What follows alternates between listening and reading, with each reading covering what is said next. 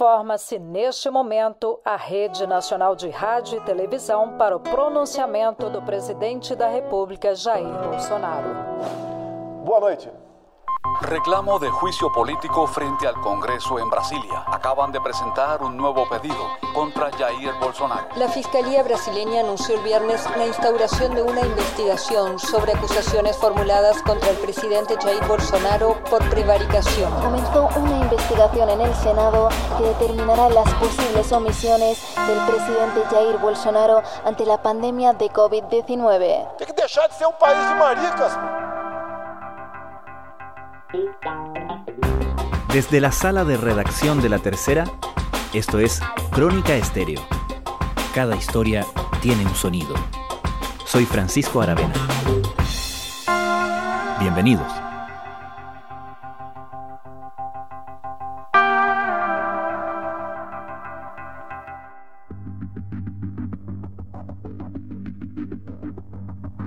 La relación del presidente de Brasil, Jair Bolsonaro, con la pandemia del COVID-19 nunca ha sido fácil. Su reacción a la emergencia, que pasó por el negacionismo y la franca propagación de información falsa, es ahora el foco de una investigación abierta hace dos meses por una comisión del Senado. Y ahora, justamente en el marco de esta investigación, el escándalo llegó con forma de vacuna. El testimonio de un funcionario del Ministerio de Salud destapó un caso de posible corrupción relacionada con la adquisición de 3 millones de dosis de la vacuna Covaxin del laboratorio indio Bharat BioNTech con un evidente sobreprecio. En un país que ya suma 500.000 muertos por la pandemia, Bolsonaro, que antes discutió la efectividad de las vacunas y rechazó la adquisición de fórmulas más baratas, ahora es acusado de haber ignorado las denuncias en torno a la operación que involucraría a un diputado oficialista. Ante esto, la Fiscalía de Brasil abrió el viernes pasado una investigación por prevaricación contra el presidente. Además, un grupo transversal de parlamentarios presentó una nueva solicitud de impeachment o juicio de destitución, una carpeta que agrupa las más de 120 iniciativas presentadas antes, esta vez con un mucho mayor piso político. Aunque la llave para dar curso a semejante juicio está a cargo de un parlamentario incondicional al presidente, la pregunta es cuánto resistirá el apoyo que le queda a Bolsonaro a medida que las elecciones generales de octubre de 2022 se vayan acercando. ¿Cómo se originó esta nueva tormenta en el horizonte del presidente de Brasil?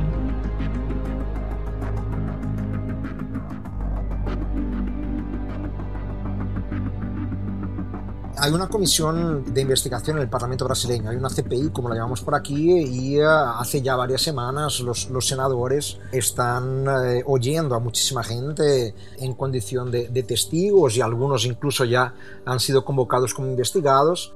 El cientista político Paulo Alfonso Velasco es profesor de Política Internacional de la Universidad del Estado de Río de Janeiro. Varios ministros de Sanidad han pasado ya por la Comisión Parlamentar de, de Investigación en el Senado brasileño y eh, justamente hace un par de semanas dos de los testigos que fueron llamados, eh, que son hermanos por casualidad, uno diputado federal y el otro eh, del Ministerio de Sanidad, han afirmado muy categóricamente que había la cuestión del sobreprecio en la compra de las vacunas de, de India y que el presidente estaría de alguna manera involucrado junto al diputado Ricardo Barros, que es el líder justamente del gobierno en, en, la Cámara de Diputados, y que pese a haber sido avisado, pues no, no hizo ningún movimiento para, para investigar lo que estaba sucediendo, no puso la Policía Federal en el caso. Entonces es una denuncia, claro, que tiene que ser investigada un poco más a fondo, y por eso el Supremo Tribunal ha convocado a la Fiscalía para que investigue esta denuncia. La denuncia en concreto es que el presidente estaba al tanto de este caso y no hizo nada por pedir que se investigara. No hay hasta el momento una acusación de un mayor rol del presidente en este esquema de corrupción eventual, ¿correcto? No, no, directamente el presidente no, pero es lo que en el derecho administrativo brasileño es, es un crimen importante, es prevaricar, la prevaricación. Uh -huh. Y eso ya pues, podría eh, llevar a, a, un caso un poco más serio porque el, el, presidente indirectamente estaría involucrado por no haber hecho nada para impedir que el contrato fuera, fuera firmado. Incluso eh, después de todo este, eh, este follón y esta presión, eh, el contrato ha sido suspendido en la semana pasada. Y decidimos suspender el contrato para que se realicen análisis más profundos. Pero hay una empresa intermediaria involucrada y eh, el líder del gobierno en la Cámara de Diputados, Ricardo Barros, estaría directamente involucrado también. Y vamos, y el presidente tendría plena ciencia de lo que estaba sucediendo y no hizo nada para impedirlo. Entonces sería un crimen de, prevaricación que se suma a los demás problemas que estamos viendo en, el gobierno Bolsonaro. Y, por eso tantos pedidos muy a menudo de impeachment contra el presidente que no avanzan porque el presidente de la Cámara no quiere, simplemente eso. De alguna manera, el hecho de que esta vez la Fiscalía haya abierto esta investigación le da otro cariz a esta denuncia, a diferencia de las denuncias anteriores, ¿correcto? Sí, sí, perfectamente, sin lugar a dudas, eh, eh, porque antes veíamos siempre mucho al fiscal general brasileño, Augusto Aras, eh, que tiene interés incluso en ser nombrado ministro del Supremo Tribunal en la nueva vacancia que se ha abierto ahora por la salida del, ex, del ministro Marco Aurelio, entonces es una persona muy próxima, muy cercana al presidente Bolsonaro, pues el fiscal general siempre impedía cualquier tipo de investigación más a fondo sobre el presidente porque decía que no había datos sólidos que permitieran cualquier tipo de investigación contra el presidente. Ahora ya es algo más concreto y hemos visto justamente la intervención de, la ministra en el STF exigiendo una investigación eh, por parte de la Fiscalía. Es decir, sí, es, es, un caso nuevo, distinto a lo que veíamos antes, porque la Fiscalía pasa directamente a, investigar la denuncia y, y lo sucedido. Si el organismo encuentra ahora pruebas contra Bolsonaro, pedirá al Supremo Tribunal Federal que abra una causa contra el mandatario tanto el trabajo de la comisión como de la fiscalía podrían eventualmente llevar a un proceso de impeachment del presidente?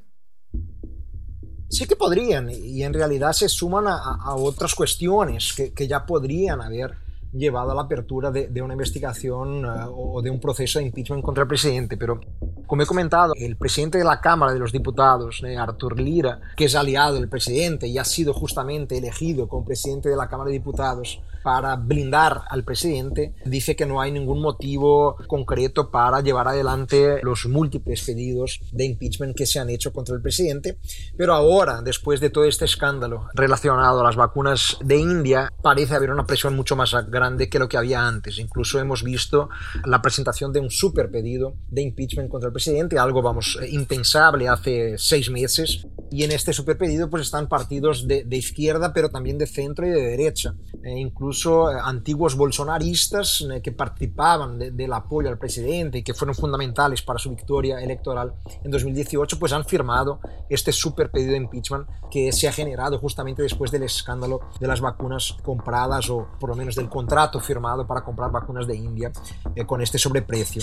Entonces es una situación mucho más delicada la que vemos ahora, porque pedidos de impeachment siempre ha habido un super pedido eh, que, vamos, se fundamenta en una cuestión eh, que parece más, más seria, incluso por eso hemos visto la intervención de la Fiscalía General. ¿Por qué se llama super pedido?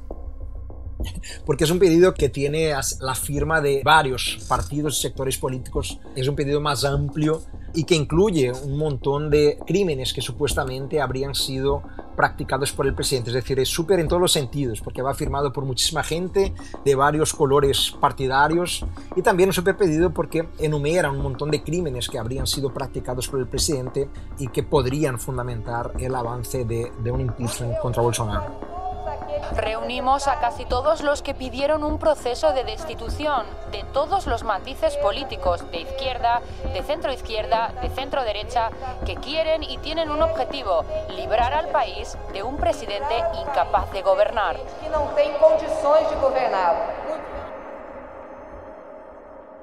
Háblame de aquellos expartidarios del presidente que ahora se han incorporado a este pedido de impeachment o super impeachment. ¿Por qué quienes le han dado la espalda a Jair Bolsonaro lo están haciendo?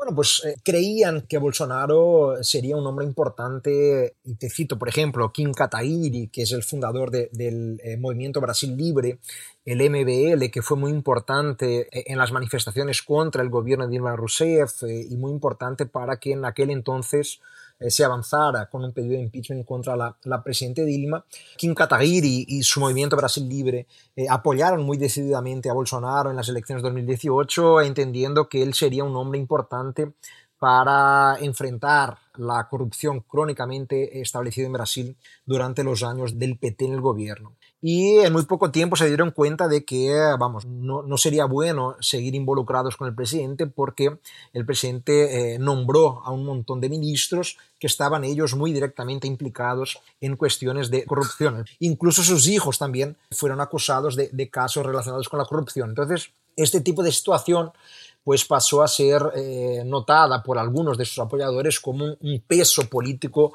eh, muy serio para ser cargado y que podría perjudicarles políticamente. Entonces vimos eh, no solamente Kim Kataguiri, que se eligió diputado federal en 2018, pero otros diputados que en un primer momento estaban al lado del presidente, pues que fueron poco a poco dejando de, de, apoyarle. Y vimos incluso ministros del gobierno Bolsonaro, algunos generales, por ejemplo, el general Santos Cruz, que también dejó el gobierno por no estar de acuerdo con algunas prácticas que se estaban llevando a cabo. Entonces, eh, reconocemos que el apoyo que tenía en 2018 era un apoyo eh, más importante que el que tiene hoy. Y la tendencia, claro, es que si eh, continúa enfrentando estas acusaciones, que si la situación se muestra como una situación cada vez más grave, la tendencia es que otros nombres que al principio le apoyaron también empiecen a darle la, espalda. Y por eso hemos visto la posibilidad de un pedido de impeachment que reúne no como los anteriores, porque son decenas, Francisco, no como los anteriores, solamente la izquierda brasileña, pero reúne también ¿eh? a gente de derecha, de, un perfil muy conservador, que estaba la del presidente y no está más y ahora prefiere verlo fuera de la presidencia. Entonces, te diría que es una cierta frustración y decepción. Eh, el presidente se acercó al llamado centrado, como lo llamamos aquí en Brasil, que son los partidos que siempre han vivido en la política brasileña dependiendo de favores del presidente y de cargos y de presupuesto para sobrevivir políticamente. Bolsonaro se ha acercado al centrado que tanto criticaba en años anteriores. Entonces, algunos de los que le apoyaban han entendido que es un riesgo innecesario seguir a su lado en estos momentos. ¿Qué tan relevante es hoy esa pérdida de apoyo en el Parlamento del presidente? ¿Todavía mantiene una base suficientemente sólida en el Congreso? Todavía tiene una base justamente porque se ha acercado a ese centrado. Entonces el presidente aún tiene, pero no se sabe hasta cuándo, una posición relativamente confortable en, en el Parlamento. Tiene a los diputados de estos partidos eh, como el Progresistas, por ejemplo, eh, justamente del presidente de la Cámara de Diputados, eh, aún los tiene a su lado, pero a un precio demasiado alto, Francisco. Es decir, el gobierno ha tenido que nombrar a muchos de esos diputados o indicados de esos diputados para posiciones de destaque en, en cargos públicos y con, sobre todo con la gestión de presupuestos bastante importantes. Es, la vieja práctica política en Brasil de intercambio de favores y es algo que él criticaba de manera muy directa antes de ser elegido presidente en 2018. Entonces, por este tipo de práctica aún tiene un, apoyo importante en el, en el Parlamento, incluso un apoyo muy decidido del presidente de la Cámara de Diputados, que se niega a llevar adelante cualquier de los pedidos, ni siquiera este super pedido al cual ya me he referido. Pero lo que conocemos de otros momentos de la política brasileña es que si los escándalos continúan, y es lo que seguramente puede pasar, la tendencia es que el presidente empiece a perder mucho de este apoyo, porque claro, están ya todos muy interesados en saber lo que puede pasar en las elecciones del año que viene, y empieza a ser una relación de alguna manera tóxica. Francisco a menos de un año y medio de las elecciones generales del 2022. Arthur Lira segue dizendo que não vê clima, que não vê condições, que não dá para arriscar o que vai acontecer. ¿Y qué tan insalvable o determinante es esta negativa del presidente de la Cámara de Diputados de considerar cualquier pedido de impeachment?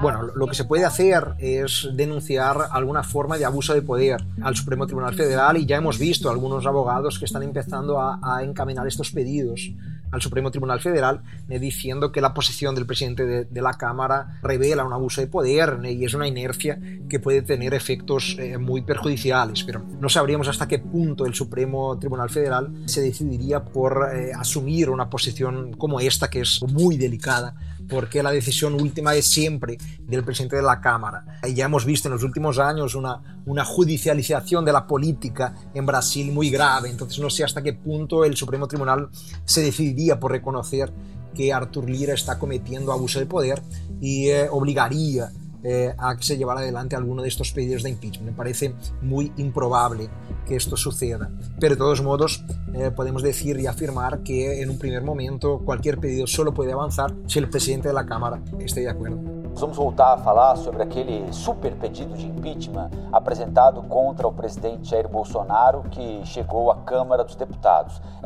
¿Y qué sabemos de la base de apoyo en la ciudadanía de Jair Bolsonaro que se han hecho notar, ¿no? Las marchas pro Bolsonaro han sido bastante masivas y visibles también. ¿Cuánto mantiene o cuánto ha perdido Bolsonaro en ese frente? Indudablemente Francisco ha perdido eh, apoyo. Claro que, que, aún mantiene algunos grupos a su lado y, y, el presidente eh, siempre quiere demostrar este, este apoyo que, que aún tiene en la sociedad y, y participa por ejemplo, de, de una serie de manifestaciones, de, de motociatas, ¿no? que son, eh, ha participado de algunas en las últimas semanas, un montón de motos yendo por las calles de ciudades brasileñas y el presidente ahí eh, conduciendo esas manifestaciones también eh, con, con su moto. El presidente de Brasil, Jair Bolsonaro, reunió este domingo a sus afines con moto para circular por las calles de Brasilia pero vamos, no, sorprende porque son grupos sociales que claramente se identifican de manera eh, irrevocable, podemos decir, con el bolsonarismo. Hombres eh, blancos, conservadores, muchos de los cuales evangélicos. En estos grupos es difícil que veamos la pérdida de apoyo del presidente, pero no fueron ellos, solamente ellos, que le dieron la victoria en 2018. El presidente necesita el apoyo de otros grupos eh, sociales y es en estos en los que su apoyo está disminuyendo de manera bastante sensible. Incluso algunas encuestas presidenciales, claro que todavía es muy temprano para hacer encuestas de este tipo, pero ya se están haciendo, pues eh, muestran que el candidato Lula da Silva, si decide venir como candidato, estaría muy por delante de, de Bolsonaro. Entonces, se reconoce una pérdida de apoyo. Todos los brasileños conocen a mucha gente que votó por Bolsonaro en 2018 y que ahora ya no votaría más. Por eso defiende incluso una tercera vía, que no sería ni Lula ni Bolsonaro, que pudiera conducir un proyecto económico más liberal, pero sin incurrir en los problemas de, de Bolsonaro, en cuestiones variadas, como estamos viendo en los últimos meses. Es decir, alguien que, que pudiera, por ejemplo, liderar un proyecto alternativo a la izquierda y al bolsonarismo, pero no se sabe aún si un nombre como este sería viable para el año que viene. Pero podemos decir que en efecto eh, el grado de apoyo social al presidente en la ciudadanía ha disminuido mucho por todos los escándalos que, que estamos viendo. Pero evidentemente que la, la cuestión económica eh, tiene un peso muy decisivo Francisco. Entonces, si vemos una recuperación económica muy importante hasta el final del año que viene y estamos viendo el gobierno dando apoyos económicos a sectores sociales variados con los auxilios emergenciales, pues podría ser que esta recuperación económica hipotética le permitiera una reelección. Pero por ahora esto parece muy difícil porque está perdiendo apoyo y a cada semana que pase, a cada escándalo nuevo, pierde más apoyo. Finalmente, aunque no ha declarado su candidatura para el próximo año, ¿qué posición ha tomado Lula da Silva en todo este problema? Yo diría que muy pragmática, Francisco. Le hemos visto, por ejemplo, reuniéndose con el otro expresidente Fernando Enrique Cardoso. Cardoso, que derrotó en dos elecciones al líder de izquierda, afirmó la semana pasada que si tuviera que optar entre Lula y Bolsonaro, votaría por el líder de izquierda. Que es el, un gran liderazgo y un gran nombre del, del PSDB, que es un partido de... Empezó de centro izquierda, pero hoy es más de centro derecha. Y con eso lo, lo que Lula intenta demostrar es que no está solo en las críticas al gobierno de Bolsonaro, y que comparte las mismas preocupaciones que otros nombres importantes del centro político brasileño, eh, o de la, incluso de la centro derecha brasileña. Y eh, claro, se aprovecha de estos escándalos que crecen y se avoluman en el gobierno de Bolsonaro para intentar avanzar con una posible candidatura al plan alto a finales del año que viene. Entonces yo veo a Lula en estos momentos asumiendo una retórica prudente y pragmática aunque vamos, se permita a veces eh, algunas críticas más duras contra Bolsonaro, pero lo hace siempre de manera más cuidadosa, sabiendo los movimientos políticos que tiene que adoptar para que no sea visto como un candidato de izquierda radical, que es lo que preocupa mucho, por ejemplo, a los empresarios brasileños. Intenta alejarse de un discurso más radical que pudiera ser usado por la derecha o por la centro derecha para perjudicarle en las elecciones si decide venir como candidato el año que viene. Paulo Alfonso Velasco, muchísimas gracias. Siempre encantado en hablar con ustedes. Francisco, un saludo hasta la próxima.